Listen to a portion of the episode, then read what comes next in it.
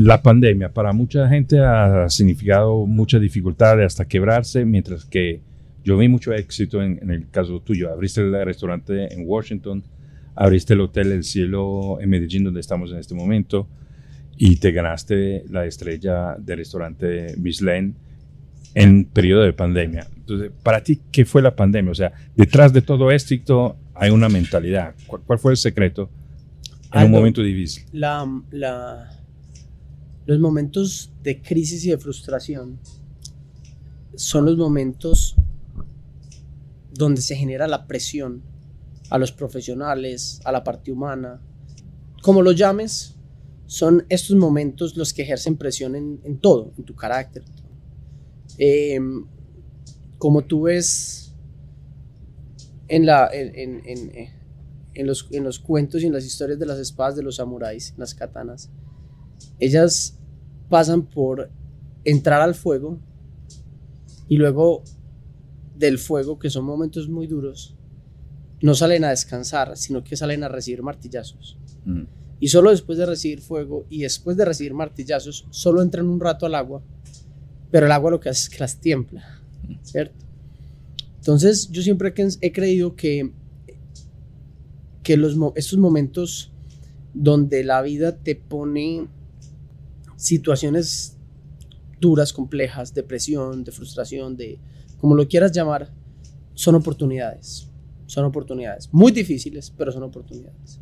Eh, yo siempre he creído que una persona para tener éxito, tengo muchas filosofías de, de el éxito no, no, es una sola cosa. Es como, ay, ¿cuál es la receta del éxito de esto? No, son miles de cosas.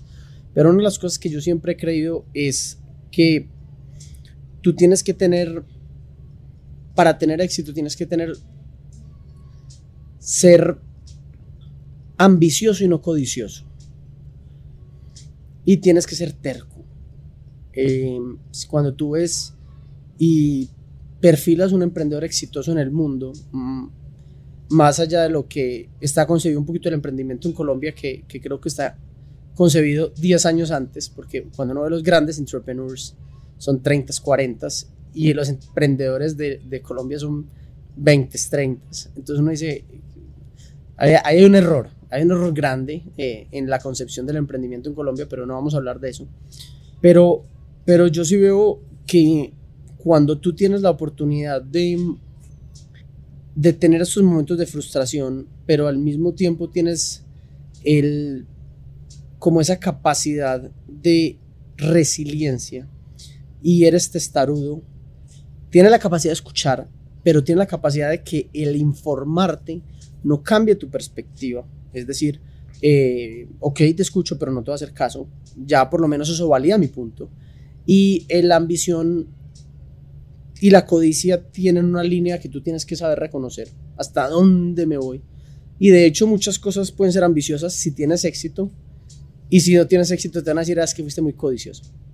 ¿Cierto? Porque al final del día, como la justicia, la justicia la cuentan los ganadores y no, y no los perdedores. Entonces, esa línea delgada entre, entre la codicia y la, y la, y la, y la, y la ambición, eh, también la tienes que saber jugar.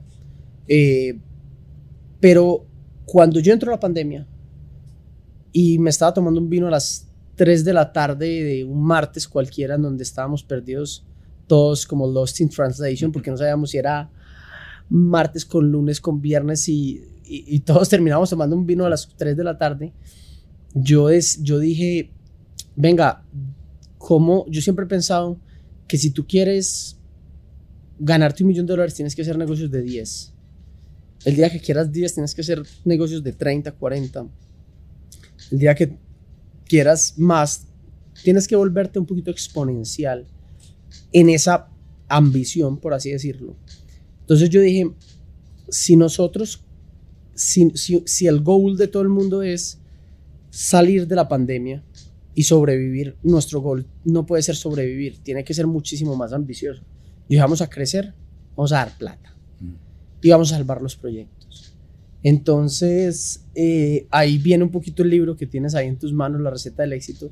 Y yo dije, bueno, si yo le estoy recomendando a la gente muchas cosas de, de reflexiones de mi vida para que lo hagan en su presente, ¿por qué no utilizo yo esas herramientas? Y, y, y, recuerdo, creo que el resumen del libro es la familia, el éxito, pues porque es la receta del éxito, pero realmente el corazón del el secreto de todo el libro tiene muchísimo que ver con, con, con planear al revés los sueños, ¿cierto? Entonces yo dije, vamos a planear al revés y lo que hicimos fue decir, si estamos ganando dinero en un futuro, en un marzo del 2021 y tenemos más empleados y abrimos todo, que tuvo que haber pasado un mes antes, que tuvo que haber pasado un mes antes, que tuvo que haber pasado un mes antes. Y lo vimos por, por trimestres y luego miramos cada mes y empezamos a decir, si tenemos, teníamos 300 empleados en, entrando en el 2020, la pandemia. Y dije, ¿qué pasa si vamos a tener 350 en un año? ¿Cuántos tengo que tener en marzo? Ah, 350. ¿Cuántos tengo que tener en febrero? 320. En enero, tal. Entonces, ¿cuántos tengo que tener en diciembre? Ah, 300. O sea que yo en diciembre ya tengo que estar volviendo a tener los mismos empleados que tenía en marzo del 2020. Ok, si nosotros abrimos en septiembre, entonces entre septiembre que pueda tener unos 100 empleados hasta diciembre, tengo que hacer todo el, el comeback, ¿cierto? Luego en septiembre puedo tener 50, 100 porque me tocó en los meses anteriores despedir y estoy reintegrando. ¿Qué necesito para reintegrar? Necesito caja, necesito nóminas, necesito esto, esto. Y yo lo que hice, lo que nosotros hicimos, porque todo esto, cuando yo te hablo de yo, es mi papá, mi mamá, o sea, no, estoy hablando solo de mí. Lo que hicimos fue decir, venga, guardemos para la salida. Creo que ese fue el gran secreto. Muchas de las empresas se gastaron la gasolina tratando de sobrevivir mayo, junio y ¡pum! sacaron la gasolina y se quebraron. Nosotros en, en abril ya estábamos hibernando, gastando una caloría al, al año. Pues nosotros estábamos en la, reducidos al absurdo en gasto, como hace un oso cuando hiberna o un, un oso de agua, que me gustan más, los tartígrados.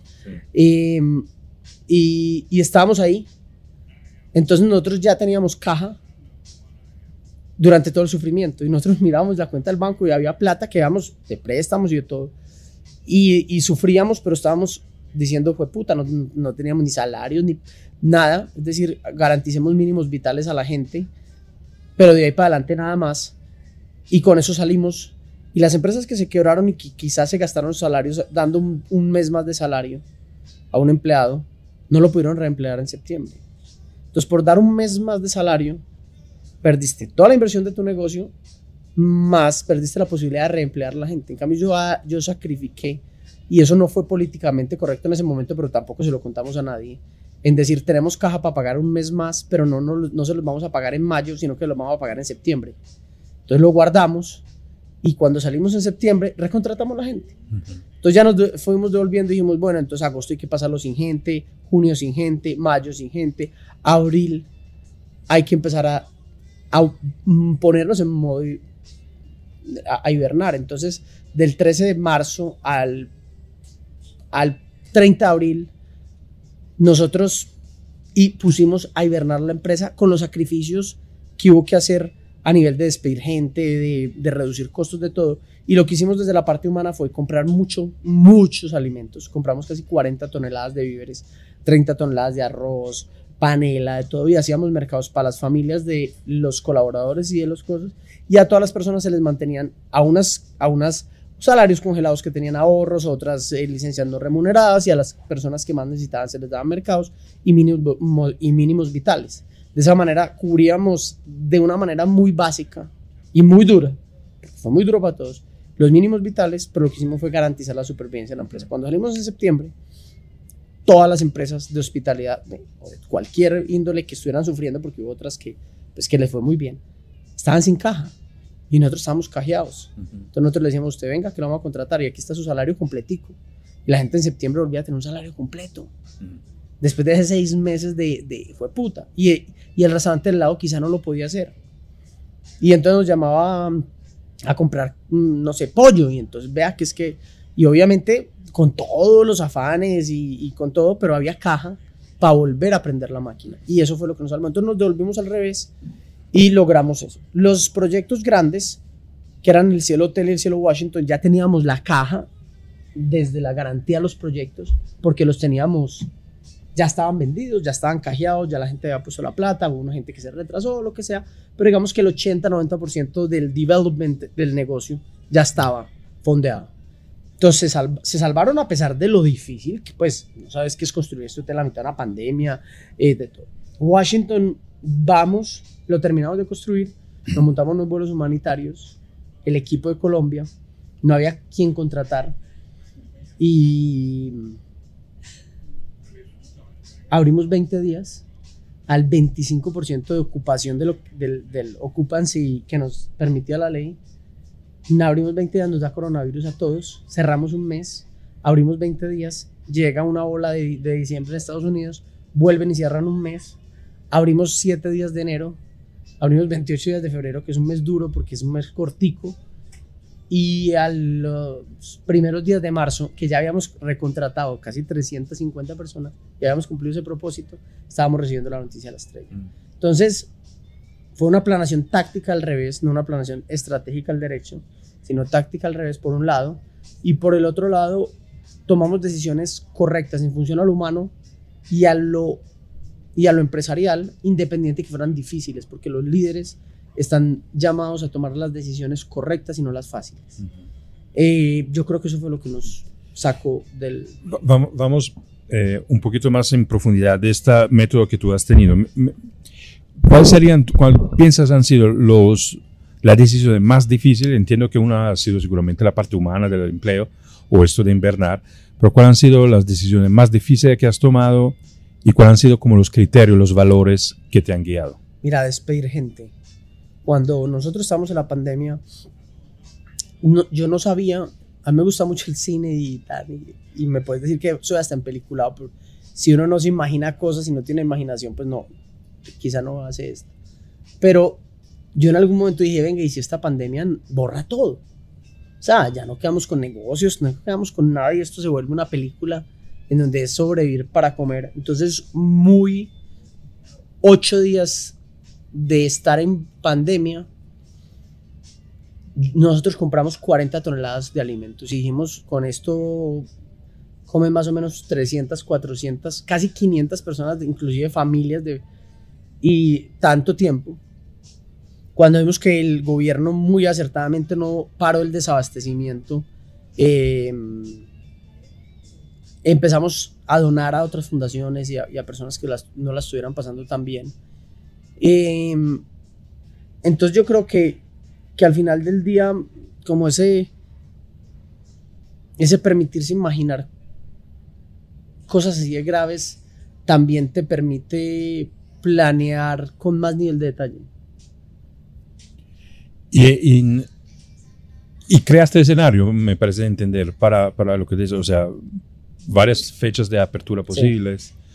Cuéntame un poco esto de, de, crear escenario como... Nosotros, si no nos dejan abrir en septiembre, sino que nos dejan abrir el primero de diciembre, hasta ahí aguantábamos. Hasta ahí aguantábamos.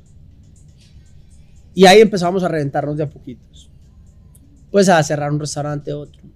Y quizá hubiéramos aguantado con los cielos un año, pues hasta un hoy pero hubiéramos tenido que sacrificar mucho. Otra cosa bonita que te voy a contar, seguramente estoy equivocado, pero quizás somos de las únicas empresas de hospitalidad de restaurantes casuales a fine dining que no viven de domicilios que dieron utilidades en el 2020. Mm. Nosotros no solo no perdimos dinero, sino que logramos dar como el 15% de las utilidades que habíamos proyectado en el 2019 para el 2020 cuando no sabíamos que había pandemia. Y eso fue impresionante, porque es que cuando, independiente de que quizá el 15% de las utilidades no signifiquen mucho a nivel empresarial, cuando vos observas una empresa que es tan sólida, que entra en el mierdero de una pandemia seis meses cerrados con todo lo que significó y lograr utilidades, vos decís, pues puta, hacían el 15% de utilidades con seis meses de operación, dos meses y medio buenos entrando el 2019, dos meses y 13 días, y luego con tres meses raros, septiembre, octubre, noviembre, diciembre, porque en septiembre pues abrimos como a medias y de a poquitos y, y, de todo. Entonces uno dice, venga, esto es una empresa muy bien estructurada. nosotros no somos ni grandes ni chiquitos, pero somos... Y eso es gracias a mis papás. Yo soy el, el, el creativo, pero la estructura sólida realmente es, es de ellos. Y, y, durante estos meses difíciles, ¿Cómo has motivado tu equipo? ¿Cómo le has dado un horizonte de esperanza? Porque eso seguramente es una parte importante del liderazgo en momentos difíciles. A ver, propósitos superiores. Uno, que se entiendan y se vean con propósitos superiores y logros superiores que enriquezcan sus vidas más allá de enriquecer la, la empresa. Una estrella, por ejemplo. Y la estrella nunca fue una meta, fue una ilusión. Ahorita te hablo de eso. Pero cuando vos decís, yo soy parte de un restaurante que se ganó una estrella Michelin, va a mi hoja de vida. O sea, le estoy aportando un negocio, pero también queda mi hoja de vida. Yo estuve en el cielo, en la cocina, cocinando cuando nos ganamos la estrella y gracias a mí también se ganó. Eso que, entonces es un propósito superior que eso te, te, te premia cuando lo recibís o te, o te anima en el día a día y en el caso de los colaboradores que quizás no estuvieron en Washington, pero están aquí, también es su propósito superior en honrar eso, porque al final del día todo el ADN se forja aquí. Yo siempre he dicho que la estrella nuestra es una estrella cocinada a fuego lento y servía rápido, porque nos la ganamos en seis meses. Pero el ADN, la forma de servir, la madurez de la cocina, la investigación, los menús, las experiencias, todo se consigue en 14 años. Entonces, una una estrella que llevamos cocinando 14 años y la servimos en, en 6 meses. De hecho, sabes que la primera vez que estuve en el restaurante de cielo, salí y me dije, ¿por qué no está en una, en una guía Michelin? Y entonces cuando la ganaste me, me pareció súper merecido. Cuéntanos un poco cómo fue esta experiencia, cómo, cómo, cómo, se prepara eso, cómo viene eso. ¿Eso es planeado, es pensado?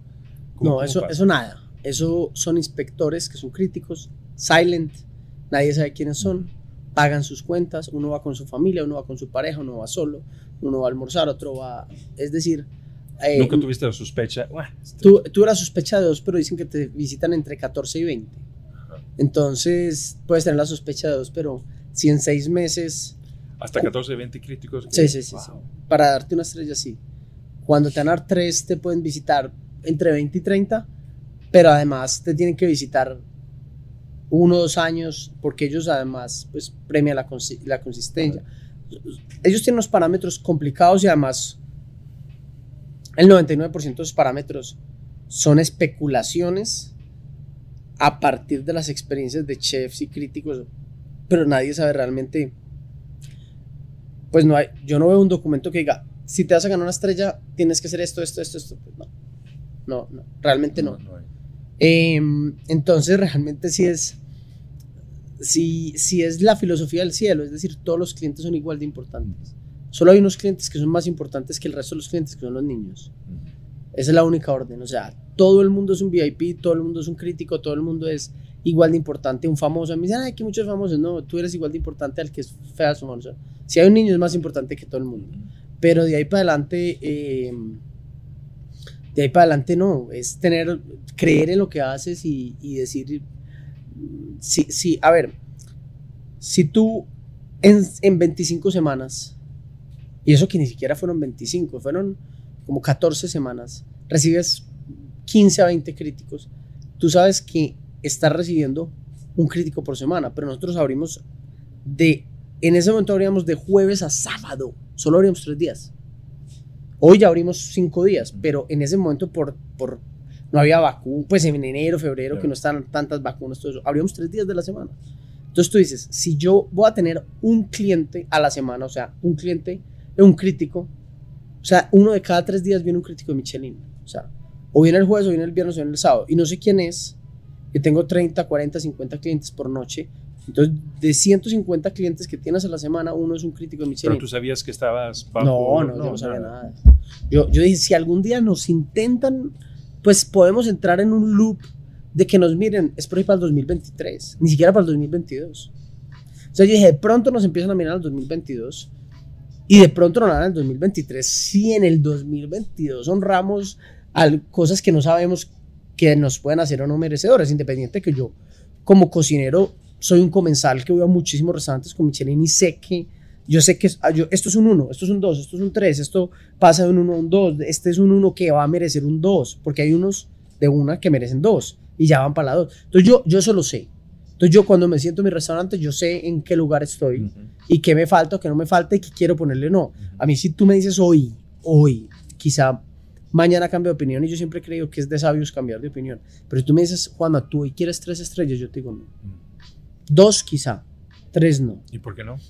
Porque es que tres es nunca salir de tu restaurante. Eh, nunca, o sea, nunca es ni un día, ni un servicio, nada. Es, es, es un, un. Llegas a un punto en el que yo hablo con los chefs de tres que dicen: pierdes tu vida por la estrella. En cambio, con dos y con una te entregas a la cocina, haces todo, pero ya no es. No es totalizante. O sea, no, no, no, no es tener un edificio encima de tus hombros, sino que, es decir, con una, nosotros en una presión la hijo de puta, pero disfrutamos la vida. Yo, yo es que he visto chefs de tres que no la disfrutan, entonces como que digo, "Mm, no sé. Quizá más adelante diga, bueno, ya tenemos la... ma-". Hay otros chefs como Alan Ducas que, que, que, que, pues, que tiene tres y, y, y quizá ya tenga una envergadura más grande, pero, pero, pero yo he tenido conversaciones muy bonitas con amigos que tienen tres estrellas y, y realmente te das cuenta que, que Sí, no sabes solo es eso. O sea, tengo un amigo que su hermano era un, un tres estrellas, pero tan, y le dijo a su hermano, mira, no me voy a per- perder los primeros pasos de mi hija por, ni por tres estrellas. Claro, Y, y- y eso, eso pesa. claro.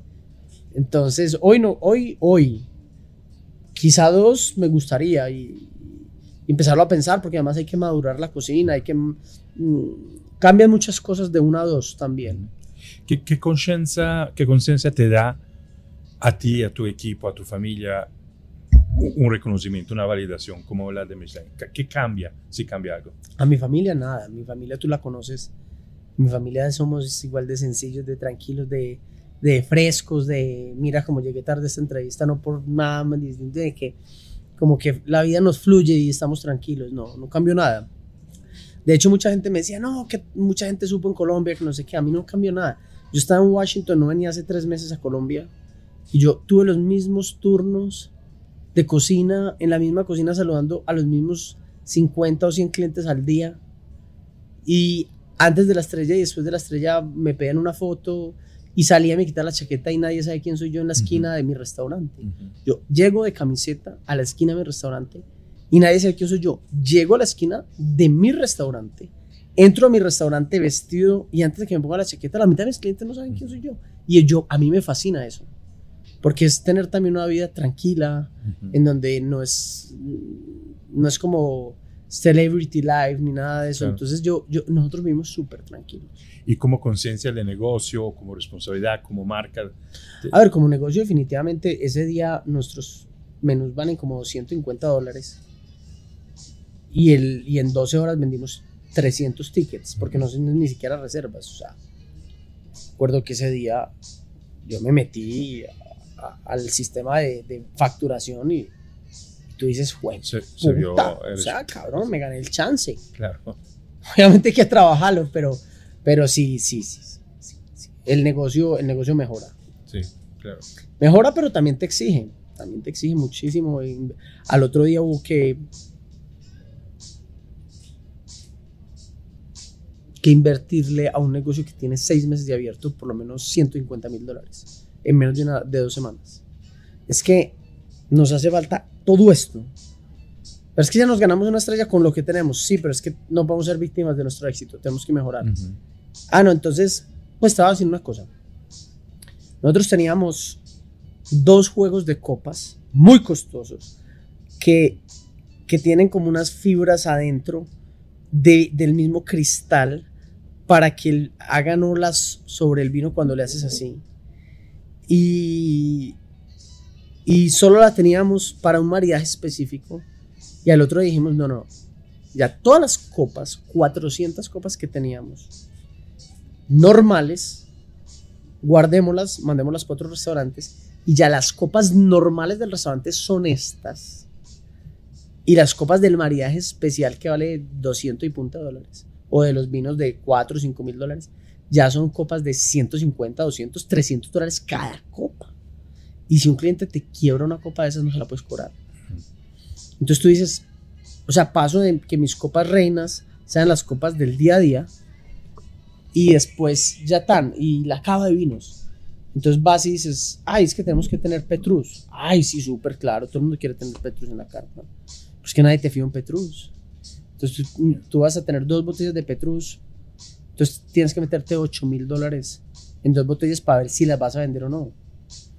Y, y entonces solo sus, eh, y entonces da, di que Mastros, la FIT, la Tour, y cuando te hacen, vas y haces la lista nueva de vinos para enriquecer la carta. Entonces te dicen, no, es que hay que girar 30, 40 mil dólares en vinos para guardarlos, Mm. para ver si los vendes o no. Y no porque vayas a hacer plata con ellos, que seguramente haces cuando los vendas, sino porque los tienes que tener ahí, en la carta.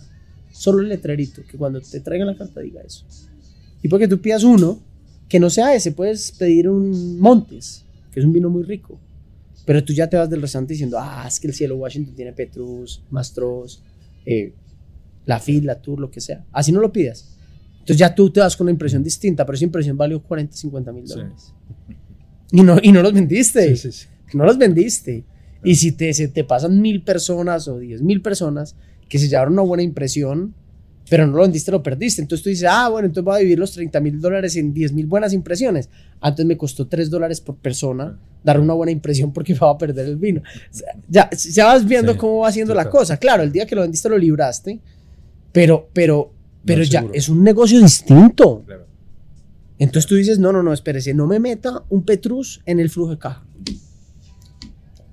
Métamelo como una decoración muy cara, Sí. como, un como una obra de arte que si un día uno la liquida, la liquida, pero no me la puede meter en el flujo de caja. Claro.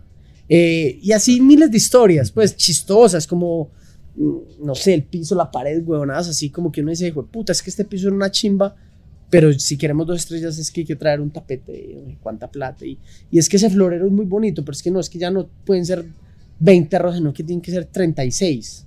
Y hay que cambiarlas una a la semana, y no son rosas compradas allí, pues en Río Negro, sino que son importadas porque estamos en Washington.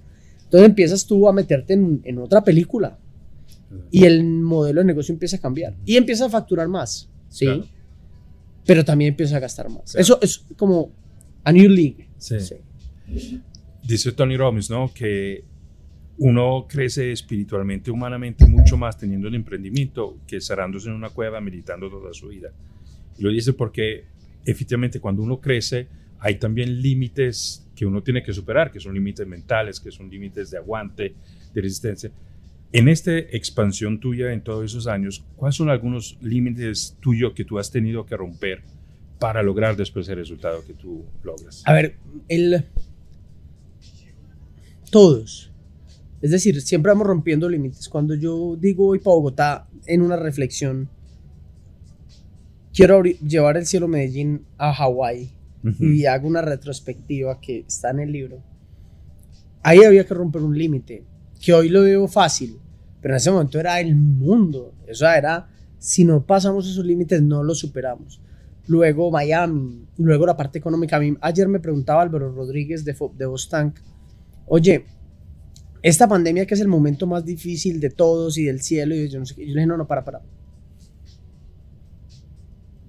Este no el- la pan- haber superado la pandemia es el tercer momento más difícil del cielo en 14 años. Y me dice, ¿qué? Yo sí. Abrir el cielo Bogotá fue el momento más hijo de puta del cielo. O sea, tú no sabes que era que un país a 26 años haciendo cocina moderna colombiana llegara a Bogotá, a donde la mayoría de los cocineros eran cocineros adultos y nacionalizados bogotanos, cuando en ese momento había una como una rivalidad paisa-bogotana, que hoy no existe, porque ya la Bogotá es de todos, ¿cierto? Eso fue más difícil que la pandemia. Y cuando me fui a abrir el cielo Miami, que era nuestra primera internacionalización a dólar de 2.800, no importa, pero era 2.8 veces y se subió a 3.400. Tú dices, cabrón, esos fueron momentos más difíciles que la pandemia. Mm, La pandemia fue más complicada, pero no más difícil. Y yo siempre le digo a la gente, vean, a mí, a mí me gustan mucho los diccionarios, aprender las definiciones de las cosas, porque tú puedes como que entender mejor la vida. Si yo te digo a ti que vaya y tú sabes manejar y te digo, ve de aquí al aeropuerto manejando un carro, tú tienes que ejecutar mm, quizá mil acciones. Mover una palanca, hundir un clutch, el acelerador, el freno, mover la cosa, volver, parar el semáforo, voltear, poner el Waze, eh, poner música, no sé qué, no sé qué, y llegas al aeropuerto. Y eso puede serte normal si tú sabes manejar, poner música y poner tu Waze. Entonces ir de aquí al aeropuerto es complejo. Pero si yo te digo, Aldo, levanta ya una pesa de 200 kilos. Eso es difícil, no es complejo. Eso de complejo no tiene nada, es una sola acción. Subir, bajar de abajo, subir, no más. Pero si tú me dices, no, Juanma, si mi vida dependiera de eso, yo voy ya al aeropuerto manejando, así sea muy complejo, pero yo no soy capaz de levantar una pesa, una pesa de 200 kilos. Entonces en la vida hay cosas difíciles y hay cosas complejas, y son dos cosas distintas. Hay momentos de la vida que son fucking difíciles y complejos y ahí se enreda la vida. Y es, y es eso. Pero la pandemia fue muy, muy compleja. pero no fue tan difícil. Entonces, pasar, por ejemplo, de Medellín a Bogotá y después de Bogotá a Medellín y después a Miami, a Miami. Ah, Miami, perdón, sí. Y bueno, después a Washington, la pandemia. A estos, pasar a estos límites que son concretos, que son de negocio, que son nuevas fronteras de negocio, corresponde también límites mentales que tú has tenido que... Cuéntame un poquito más de eso. ¿Qué pasó dentro de ti? Mira, te voy a decir una cosa. Washington, Washington fue difícil. Por ahí de 1 a 10 un 7. Complejo de 1 a 10, 200. Washington requirió nuestro más alto nivel de inteligencia, intelectualidad, sabiduría, conocimiento, lo que quieras y aún así hoy vemos como, ay, puta, no sabíamos eso, no averiguamos esto. Aquí no, porque es que, solo empezar, todos los, los operating agreements de Miami son en español, los de Washington son en inglés. Entonces, cuando tienes un, un acuerdo de accionistas de, 800, de, de, de 80 páginas, con todas las cosas, en una holding, con empresas, con inversionistas internacionales de varios países, con corporaciones y personas naturales, eh, doble taxación, triple taxación. Y ahí no has ni empezado a cocinar. Y después cuando empiezas a cocinar tienes que traer chontaduro y conseguirlo en un mercado en Richmond latino, que hay que ir en el carro a comprar todos los chontadores que lleguen a Richmond y comprarse 40, 50 tarros de estos de chontaduro hasta que vuelvan y los traigan hasta que ya aprendieron que nos los gastábamos cada que llegaban, entonces ya nos traían solo a nosotros. Pero todo es complicado. Todo, desde la dona, y entonces la dona trae un erizo de Hokkaido, Japón, con chontaduro de Cali, servía en Washington y, y, a los cinco minutos antes te está llamando un abogado a preguntarte sobre un inversionista de, una, de, un, de un tax y te están diciendo que tienes que hacer un curso de manipulación de alimentos de la ciudad de Washington que no te sirve el de la Florida. Entonces, todo es complejo. Yo creo que donde más presionamos los límites es en Washington. Cuando nosotros nos ganamos las estrellas, yo dije, pues puta, es que no la sudamos. Y no llegó gratis. no llegó gratis. Mentalmente, ¿cómo, ¿cómo te mantienes lúcido tú y cómo mantienes lúcido tu equipo, la gente que trabaja contigo? Mira, no hay una receta mágica pero yo resumo, yo uno, siempre llevo mi equipo al límite para saber dónde se van a reventar. Y ¿Cómo lo haces? Perdón. Y no, dame un ejemplo. Nosotros, nosotros operamos bajo altísima precisión y presión. Nuestra cocina es una cocina de presión, pero nuestro negocio tiene una altísima presión de calidad y excelencia. Entonces, cuando abrimos el hotel había, había días que trabajamos de 5 de la mañana a 1 de la mañana. Duermes 4 horas, trabajas 20. O sea, y si y tuvimos un mes, casi dos, un mes y medio, dos meses, que no tuvimos domingo. Entonces estás trabajando unos 120 horas, perdón, 140 horas a la semana. Y no te estoy exagerando. No, y tú conoces a Kelly, a, mi mamá. O sea, nosotros salimos de aquí una a la mañana y estamos a las 5. Y a veces veíamos reventado uno y le decíamos, llegue a las 7. Y yo mañana llego a las 7 y yo, usted se usa a las 11, como para qué. Pero ya tú llevas a tu equipo el límite y ya sabes dónde se rajan. Entonces tú ya sabes dónde están los límites humanos de cada persona llevados al extremo, porque es que, y cuando, y me vas a decir, es que eso es explotación laboral, no. La mayoría de esas personas que llevamos al extremo ya son socios del cielo. Es, es, voluntario, o sea, ah, es que Ángel va a decir que es que lo estoy explotando. No, no, Ángel ya es socio, Kelly ya es socia, Pedro ya es socio. Entonces yo les digo, no, no, cabrón, usted tome la decisión. Yo estoy acá. Como cuando yo abrí el, eh, eh, al principio de la pandemia, yo dije, todo el que quiera venir aquí, se le paga su salario, pero el llamado es voluntario. Como y más que duerme. Y de ahí empiezas a conocer las personas y les empiezas a decir, Ángel en ese momento está de vacaciones. Y le dijimos, venga, váyase a vacaciones. No, es que la estrella, no es que llevamos dos meses, no, se va de vacaciones, una semana. Necesitamos que se desconecte. Y así con todos, como que se va llevando la parte humana. Además que una de las cosas más bonitas es que en los cargos de altísima presión, no hay, independiente que yo pueda ser el jefe de Ángel o mi mamá o cualquiera, no hay órdenes.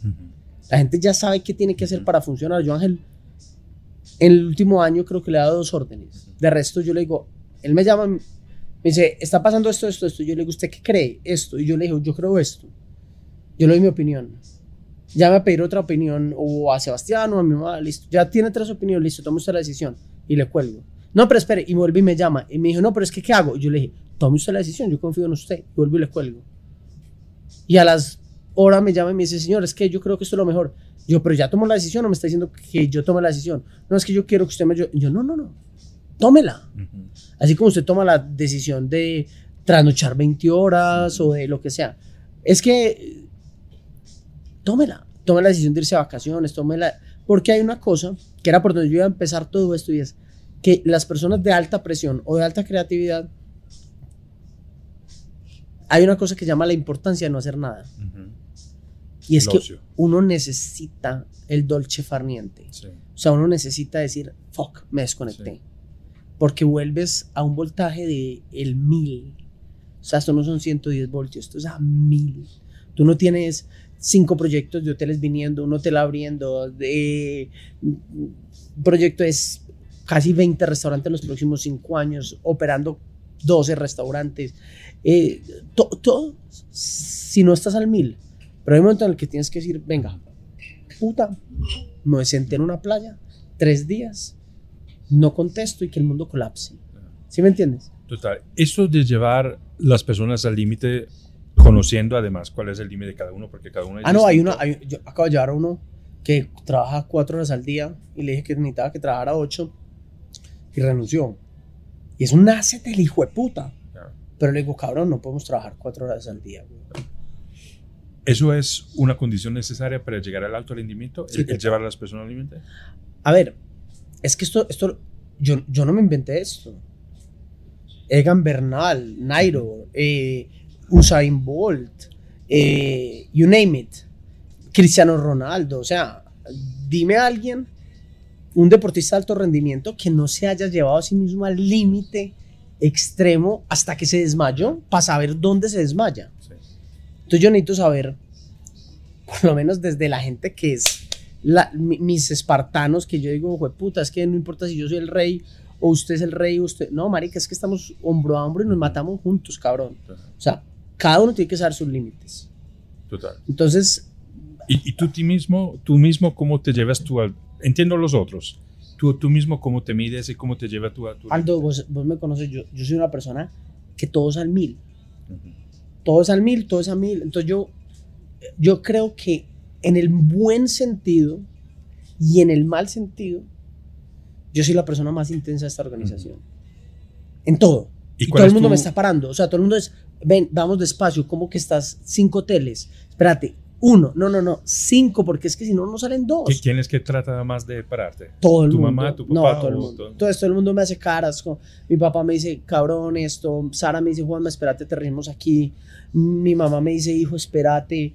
¿Y cómo vas a ir de la Toscana a Washington, a República Dominicana, a México y, y, vas a firmar cinco? Y yo digo, es que si no firmamos cinco, no hacemos dos nuevos. ¿Y cuál es tu diálogo interno? ¿Te dices que puedo hacer más? No, mi diálogo interno es que imposible nada. Ajá. Nada. Imposible, eso nada, Aldo, nada. Yo te voy a decir una cosa. A mí me dicen, ¿cuál es su fucking meta en la vida? yo digo, yo voy a subir a la estación espacial y voy a cocinar allá. Con el ahí, Musk. Ahí, no, no me importa No, si es con o Marte. no, Ajá. no. Pero yo una vez voy a subir al espacio con un pedazo de cocina al vacío, ojalá sean vegetales. Ajá. Así sea que los haya precocido en, en, en- en una cocina en, en la tierra y les voy a calentar un microondas y le voy a decir todo el mundo come esto. Eh, ahí yo ya dije, fuck, la logré.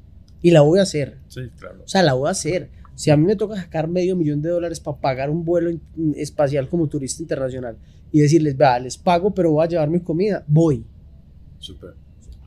Y ya, si Eso va a ser entre muy poquito, ¿eh? menos de 10 años. Sí, por eso. Póngale 15, pues, para exagerar.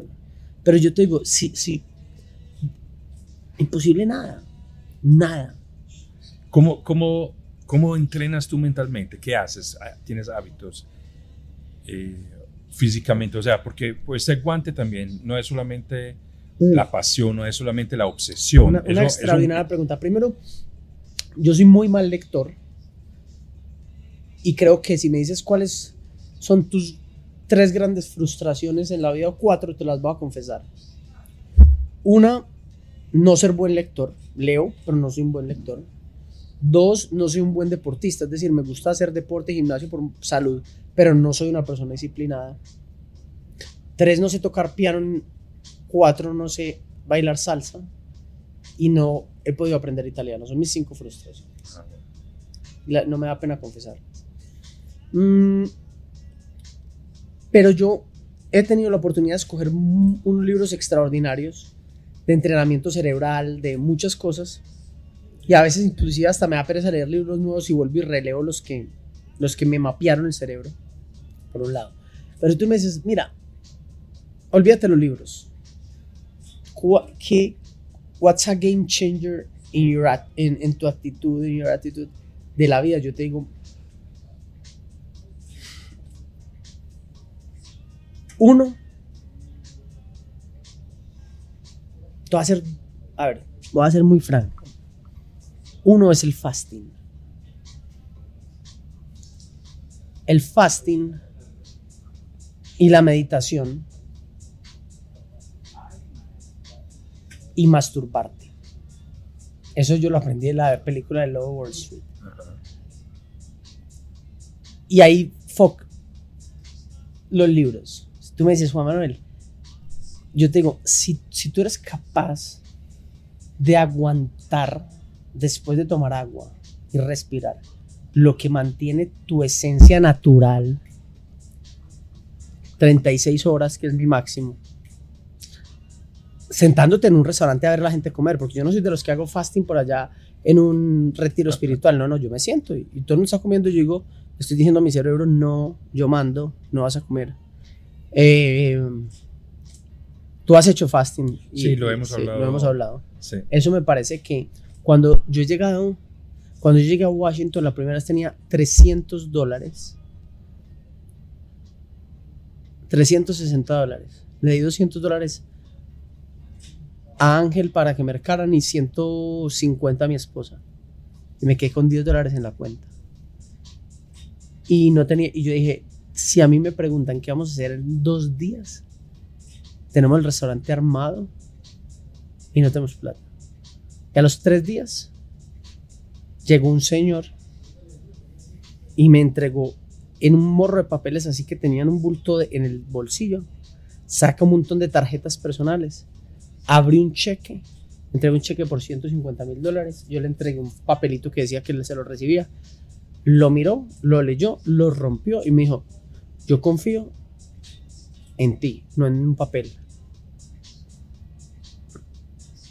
Entonces, llevarte a ti a aguantar hambre te lleva a ti a ser capaz de decir, fuck, si yo soy capaz de no darle comida a mi cuerpo en el momento que lo quiere, yo soy capaz de llevar un negocio al límite, al fucking límite de no tener ni 10 dólares, pero no me voy a bajar los calzones en un negocio. Y hasta el último día le dije al hombre, ese está, son 150, no 120 ni 130. Y yo, Chévere. Dos, meditar, que creo que es la uno. Es decir, me enseñaron a, mes- a meditar desde 12 años mi madre. Y yo creo que si tú te conoces adentro, actúas bien afuera. Y, y si te equivocas afuera, vuelves adentro y dices los retos.